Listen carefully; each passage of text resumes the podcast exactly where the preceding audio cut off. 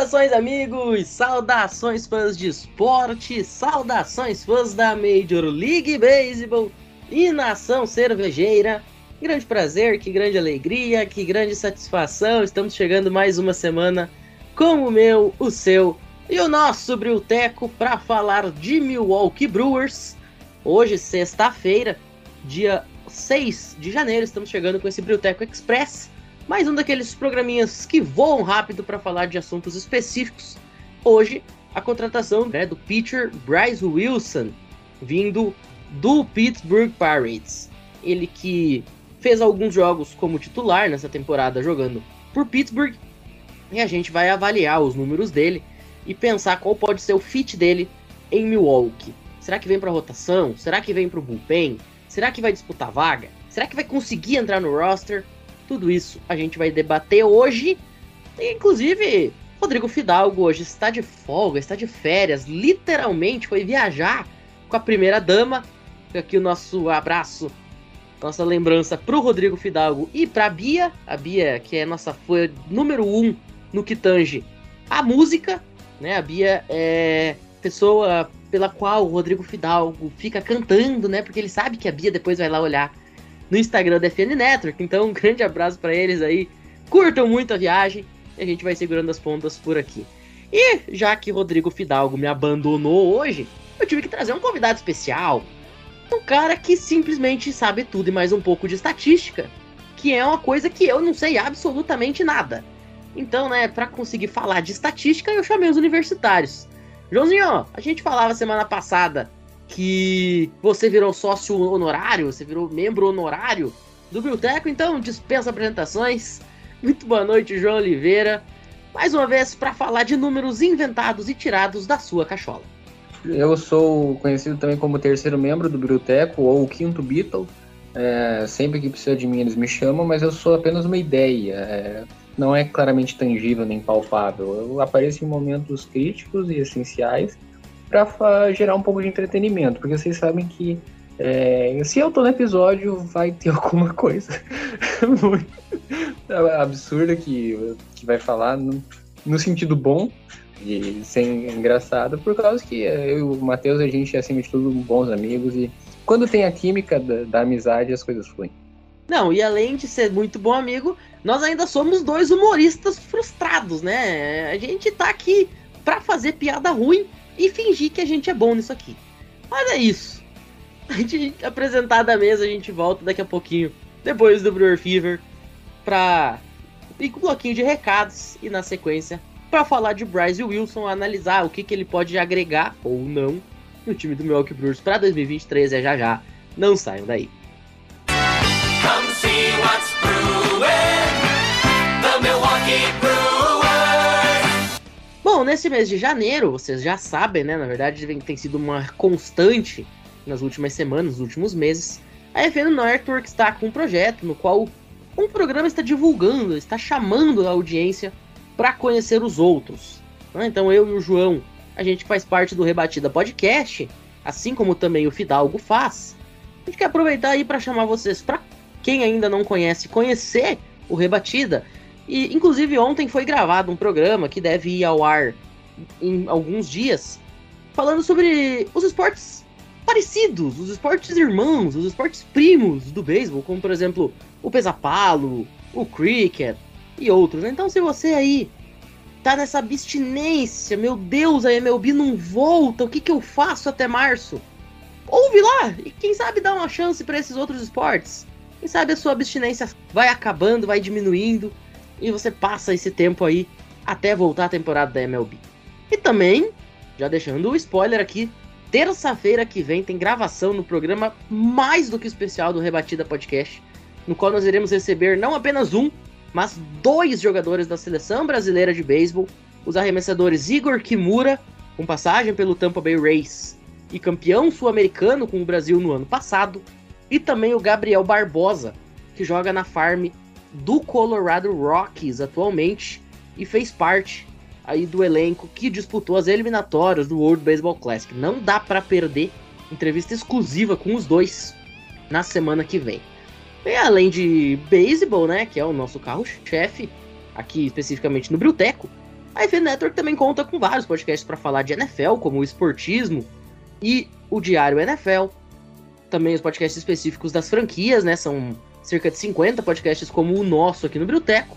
E ainda falando de ligas, tem o Icecast e o Tic Tac Go para falar de NHL, o Nuaro para falar de NBA e o College Cast para falar dos esportes olímpicos. Ontem, inclusive, teve a live do College Cast com o Matheus Pinheiro e o Wayne Eirado. Quem acompanhou viu o quão foi bacana a gente ter né, a presença dos dois meninos diretamente da ESPN. Eles que irão fazer a transmissão da final nacional na segunda-feira na ESPN 2 a partir de 21 horas da noite. Segunda-feira o programa deve estar no ar, mas quem quiser acompanhar, vai lá nas redes aí de YouTube, de Twitch do FN Network tem lá a live salva para você assistir, assim como também tantas outras lives que a gente já produziu, episódios completos para vocês não só nos ouvirem, mas também verem os nossos rostos. Não que isso seja altamente recomendado, mas se vocês quiserem correr esse risco, fiquem à vontade. Então, fica a dica aí, fambonanet.com.br ou no seu agregador favorito para saber de tudo o que acontece nos esportes americanos, maior hub de podcast sobre esportes americanos do Brasil. Dito isso, depois de mais um Brewer Fever, a gente volta aí sim para falar de Bryce Wilson. É já já, não saiam daí.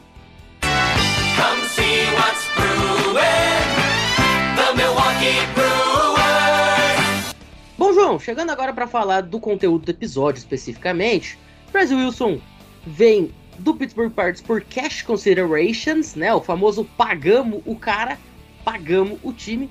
Os valores não foram divulgados pelo Milwaukee Brewers, mas não deve ter sido nada consideravelmente alto, né? Não deve ter sido uma fortuna, porque os números dele não são nada espetaculares. Vamos ser sinceros. Não que algo no Pittsburgh Pirates seja espetacular, só tem duas coisas boas naquele time, que são os uniformes e o estádio. Fora isso, não serve para nada. Mas o Brazil Wilson não foi exatamente um grande colírio pro torcedor do time de Pittsburgh. Ele teve aí nessa temporada de 2022 na Major League Baseball 20 jogos começados como titular, 25 partidas no qual ele participou, né? Portanto, veio 5 jogos do bullpen. Ainda teve 3 vitórias e 9 derrotas, ou seja, 10 jogos foram considerados sem decisão por parte dele. O ERA na casa de 5.52, que é um número absolutamente terrível 115.2 entradas arremessadas, 132 hits cedidos, ou seja, mais do que um hit por entrada, que é um número também preocupante. 80 corridas, sendo 71 delas herdadas, 20 home runs, 9 hit by pitches, 32 walks, uma média de rebatidas contra ele de 287.287. O whip, que é aquela média de walks e hits ou seja, walks e rebatidas cedidas por entrada arremessada na casa de 1.42, ou seja, quase 1.5 nessa estatística, né? Ou seja, praticamente botando um jogador e meio em base a cada entrada que ele arremessou. Teve ainda 14 bolas que foram colocadas em double play via ground out, né? Aquela famosa rebatida mascada. Um OBP, que é a média de como o rebatedor chegou em base contra ele na casa de 3-4-1, ou seja, a cada três rebatedores enfrentados, ele colocava um em base, ou a cada três vezes que ele enfrentava um determinado jogador, uma vez esse cara conseguia alcançar a base. Um slugging de 485 slugging, para quem não sabe, é uma métrica que se vale do número de bases alcançadas pelo rebatedor a cada contato, ou seja, uma rebatida simples vai pontuar 1 né? Porque uma rebatida vezes uma base alcançada, então é um ponto. Uma rebatida dupla vale dois pontos, porque uma rebatida vezes duas bases. a tripla vai valer 3 e o home run 4, exatamente pelos mesmos motivos. Nessa estatística, ele teve aí ponto .485, praticamente na casa dos 50%, que não é nada interessante. E um OPS, e aqui é o que mais assusta talvez, né, que é a soma do slugging com o percentual de vezes que ele chegou em base, na casa de 826. Então, João, você que é o nosso analista amor no que tange a estatística, à vontade agora para destrinchar. Não são números muito animadores, não são números que a gente olha e diz, não, tá aqui o meu setup, tá aqui o meu jogador confiável da rotação. Até que ponto o Brewers ele assume um risco em um cara que ainda não se provou em Major. É um cara jovem, um cara que não tem tanta experiência na, na, nas ligas maiores, né? Ficou muito tempo rodando nas minor leagues, mas na MLB especificamente os números dele não agradam muito. É, o Brewers conseguiu fazer um grande negócio. Esse arremessador, o Bryce Wilson, é um tesouro que eles conseguiram achar do, do Pirates. Por causa que é o típico jogador que eu quero ver no Brewers. É um cara que consegue eliminações, consegue colocar bons números. É um cara que é para mudar a franquia. É um jogador excelente. O Brewers, se não colocar esse cara é, como um da rotação, tá maluco. É um jogador que consegue mudar a franquia. É o tipo de jogador que eu quero ver vestindo a camisa do Brewers. Agora falando sério. Se tu chutar uma árvore, cai cinco desses. É um cara que tem 25 anos, nunca se provou em lugar nenhum, como diria o Romário, nunca chupou laranja com ninguém, é, nunca fez nada de impressionante na liga. Tem estatísticas que são bem medíocres, assim, bem medíocres mesmo nunca se provou bem, para falar a verdade. No Pirates, esse ano, ele jogou 115 entradas, mas ele teve 75 de ERA+. Ah, o ERA ele não é a melhor estatística para medir arremessador, mas, mas é, vai fazer o quê? ERA a mais básica que tem já mostra, o cara é ruim. É ruim. Ele vai ter sorte se ele fizer o roster de 40 no final do ano ele vai ser chamado para Spring Training para ser braço para aquele jogo contra o Arizona Diamondbacks no sol de 38 graus do Arizona que ninguém quer jogar. E é só para isso que esse cara tá no time. Não precisa se iludir, ele não vai fazer roster, não, não vai prejudicar o time. Ele é ruim. É, esse é o ponto. Daí só por causa que eu disse isso, o cara vai ter uma temporada de 13 de ERA e vai ter um complete game shootout contra o Reds ele vai ser o Spencer Strider de 2022, o cara que começou a temporada como reliever e aí foi virar titular e quase ganhou o Cy né? depois dessa zicada.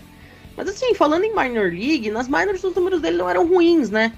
Ele, tudo bem que ele jogou pouco até no Indianapolis Indians, que é a minor do, dos Pirates, mas ele tinha, por exemplo, uma média de rebatidas contra ele de 230, que é uma média boa, né? Apenas um jogador a cada quatro, em média, conseguiu rebater contra ele né? Um whip de 1.05, que é uma média muito boa. Teve seis jogos começados, cinco vitórias, três deles como quality start, que é aquele jogo que o cara faz, que ele realmente vai muito bem, por isso o nome, né? Quality start. É um, jogo aberto com qualidade. É, então, assim, nas minors ele era um jogador bem confiável. O problema foi quando subiu e tomou aquele choque de realidade. Meu Deus, tô na MLB, degringolou. A verdade é essa, coisa degringolou, não ficou legal pro Bryce Wilson. Os Brewers agora trazem esse cara. Como você bem falou, eu acredito que ele não vai passar nem pro roster principal. Eu acho que vai ser mais um daqueles jogadores que vão fazer vestibular no Spring Training. Vai ter que mostrar muita coisa no Spring Training para conseguir chegar a estar no Opening Roster lá em abril. E vamos torcer, né? Claro, para que o cara melhore. Até pensando na própria carreira dele dando uma olhada aqui nos números que ele teve antes dessa temporada de 2022, ele teve passagens ainda por times da Major League em 2018, 2019, 2020 e 2021, especialmente com o Atlanta Braves. E tudo bem, ele fez apenas seis jogos entre 2018 e 2021, mas cara, os ERAs dele eram terríveis. 6.43 em 2018, 7.20 em 2019, 4.02 em 2020, 5.35 em 2021. Inclusive a passagem dele por Atlanta em 2021, onde ele fez 8 jogos, ele teve um ERA de 5.88. Quer dizer, o 5.52 dele é a média normal dele. Tá até baixo. Ele já teve temporada de 7.20 de ERA. Cara, assim, é, é terrível. É absolutamente terrível. É mediano, cara. Por causa que é arremessador terrível, ele não tá no Pirates, ele tá no Reds. Ou no Colorado Rockies. Aí isso é um ponto pra gente lembrar, né? O cara tava no Pittsburgh Pirates. E ele foi trocado por dinheiro. Eles preferiam 40 mil dólares a alguma coisa perto disso até o cara no elenco. Tu não consegue jogador bom por cash considerations. Nem, nenhum jogador que vai por cash considerations é bom. Porque se fosse bom, não. Primeiro que o time não aceitaria. É bem por aí. É bem por aí. Inclusive, falando mais um pouco sobre ele, a média que ele tem na MLB, né? Destrinchando esses números desses anos que a gente falou. Ele tem uma média de 5.54 de ERA, que é uma média praticamente idêntica à que ele teve em 2022, né? Ou seja, ele jogou dentro da média dele, que é isso aí mesmo, 5,5. Uh, eh, ele tem um total de jogos na MLB de 56, sendo 43 desses iniciados, né? Jogos em que ele começou. Mas o que me chama atenção, número de entradas arremessadas, 232. Rebatidas, 269. O cara tem quase 40 rebatidas a mais do que entradas que ele fez. Dessas, 155 corridas.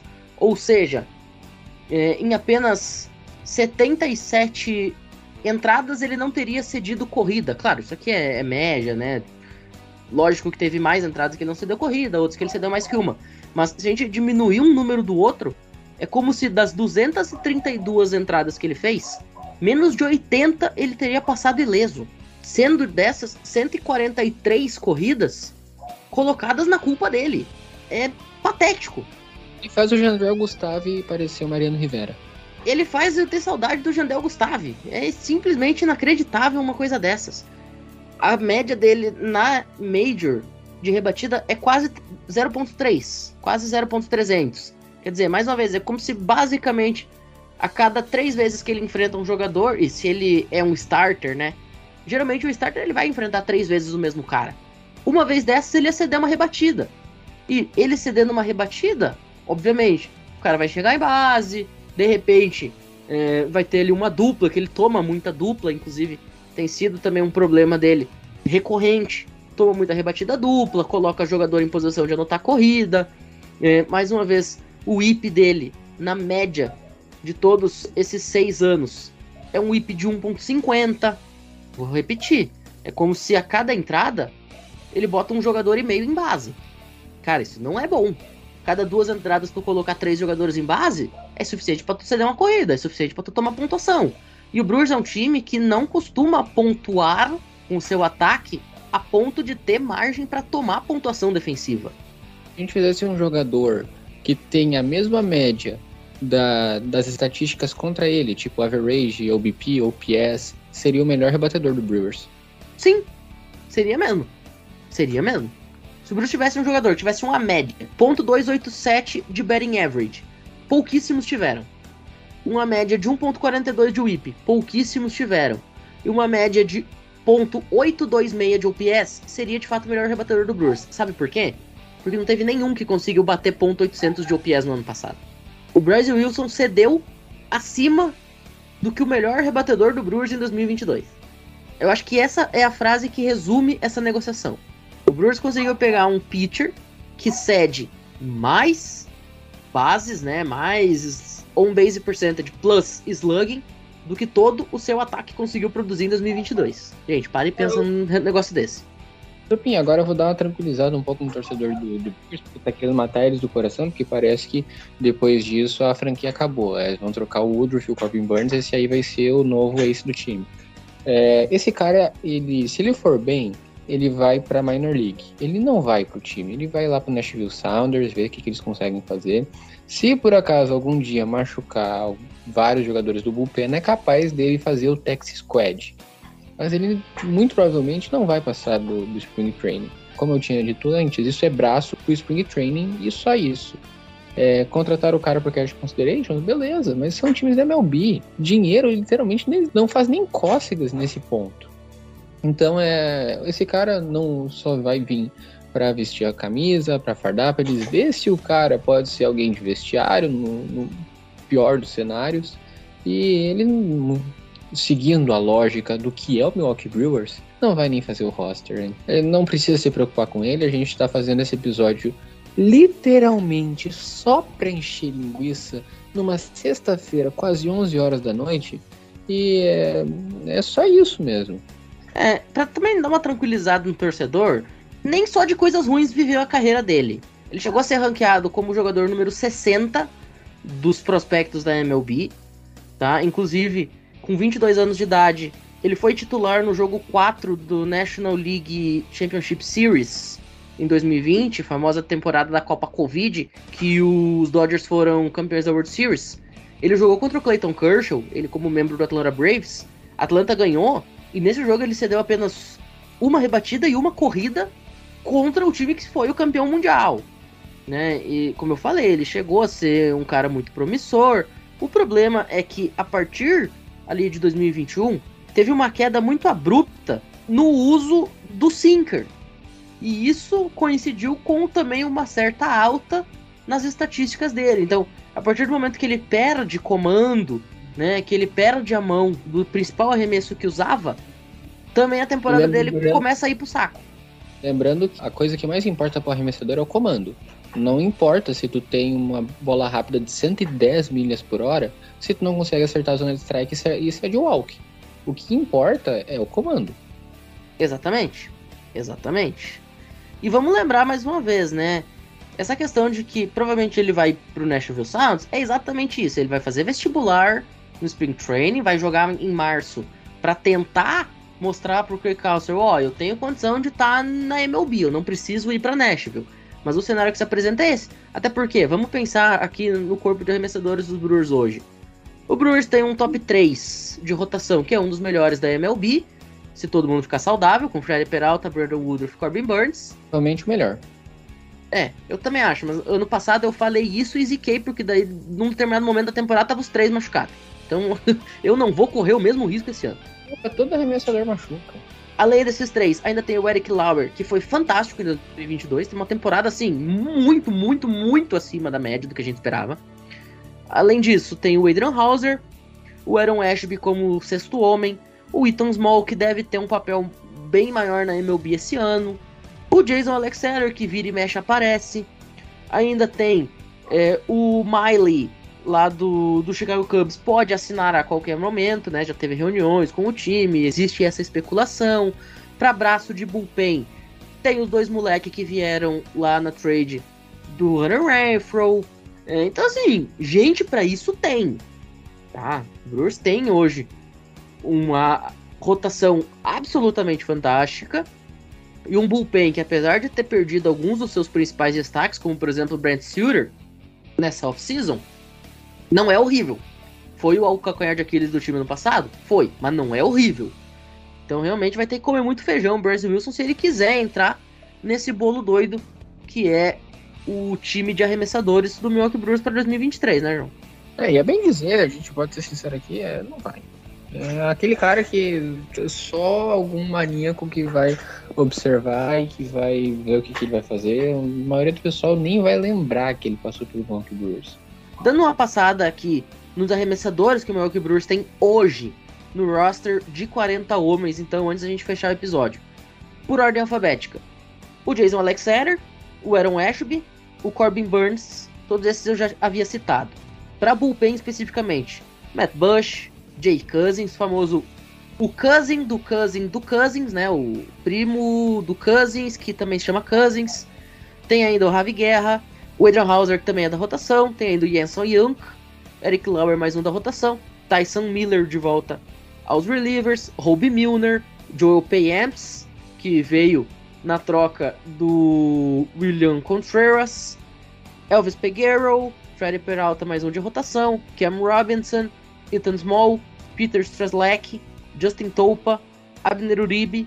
Gus Varland. Devin Williams. Closer. Bryce Wilson, né, agora, e o Brandon Woodruff. Esses são os jogadores que o Brewers teria hoje. Eu consigo ver, no mínimo, no mínimo, uns seis desses são bem melhores do que o Bryce Wilson. Então, como diria o Chapolin Colorado, palma, palma, não criemos cânico, não precisa se apavorar. E realmente é só torcer para que ele faça um março muito bom e consiga se reencontrar e voltar a ser aquele jogador que tinha toda a expectativa e que conseguia até certo ponto entregar um pouco dessa expectativa, especialmente nos tempos de Atlanta Braves no comecinho da carreira. Mas, João, a gente vai ficando por aqui. Hoje realmente era esse episódio do Boteco Express só para repercutir essa negociação. Vou deixar aqui, inclusive, a minha lembrança ao Douglas Pulenta, que perguntou lá no grupo, né? Deu uma olhada na estatística, disse, pô, a estatística do cara não é boa, não sei o quê. Então, Pulenta, tá aí, ó. Realmente a estatística do cara não é nada boa, mas talvez a gente possa ter ele melhorando, né? E se reencontrando. Quem sabe pode até agregar no time. Mas hoje, especificamente, né? Dia 6 de janeiro de 2023, ele não é nada que agrade, que salte aos olhos. Vamos ver o que vai acontecer aí na próxima temporada. João, muito obrigado pela participação. Te chamei aqui, né, pra gente analisar junto essa estatística. E até a próxima. Pinho, faz favor, não me chama mais pra gravar numa sexta-feira, 11 horas da noite. Vou pensar no teu caso. É pra gente se lembrar de quando a gente fazia isso no Rebatida, pô. Rebatida era assim. Rebatida podcast na metade do ano era gravado 11 e meia da noite da quarta-feira. O episódio da, do Phillies foi gravado quase uma da manhã. Não, teve episódio que literalmente, depois do episódio a gente começou a resenhar, a resenha terminou às 2h20 da madrugada. Às 4 horas despertou o celular para eu ir trabalhar. Eu fui trabalhar com 1 hora e 40 de sono. Virado em Monster. Virado em Red Bull, exatamente. Mas é isso, gente. A gente vai ficando por aqui. Pra quem ouviu a gente aqui resenhar sobre Bryce Wilson, muito obrigado. Na próxima semana, eu e Rodrigo Fidalgo estamos de volta para algum assunto que a gente ainda não sabe qual é e que a gente só vai definir 30 minutos antes de entrar na gravação. Mas é isso. Fica aí o recadinho para vocês acompanharem o Rebatida Podcast na semana que vem para conversar com os dois jogadores aí da seleção brasileira, né, o Gabriel Barbosa, que não é o Gabigol, é o Gabitrol, e também o Igor Kimura. E fiquem ligados em tudo que a FN Network tem programado, tem planejado e tem divulgado como conteúdo para vocês ficarem sempre por dentro de tudo que acontece nas principais ligas dos Estados Unidos. Para todo mundo que ouviu a gente até aqui, nosso muitíssimo obrigado e até a próxima. Valeu!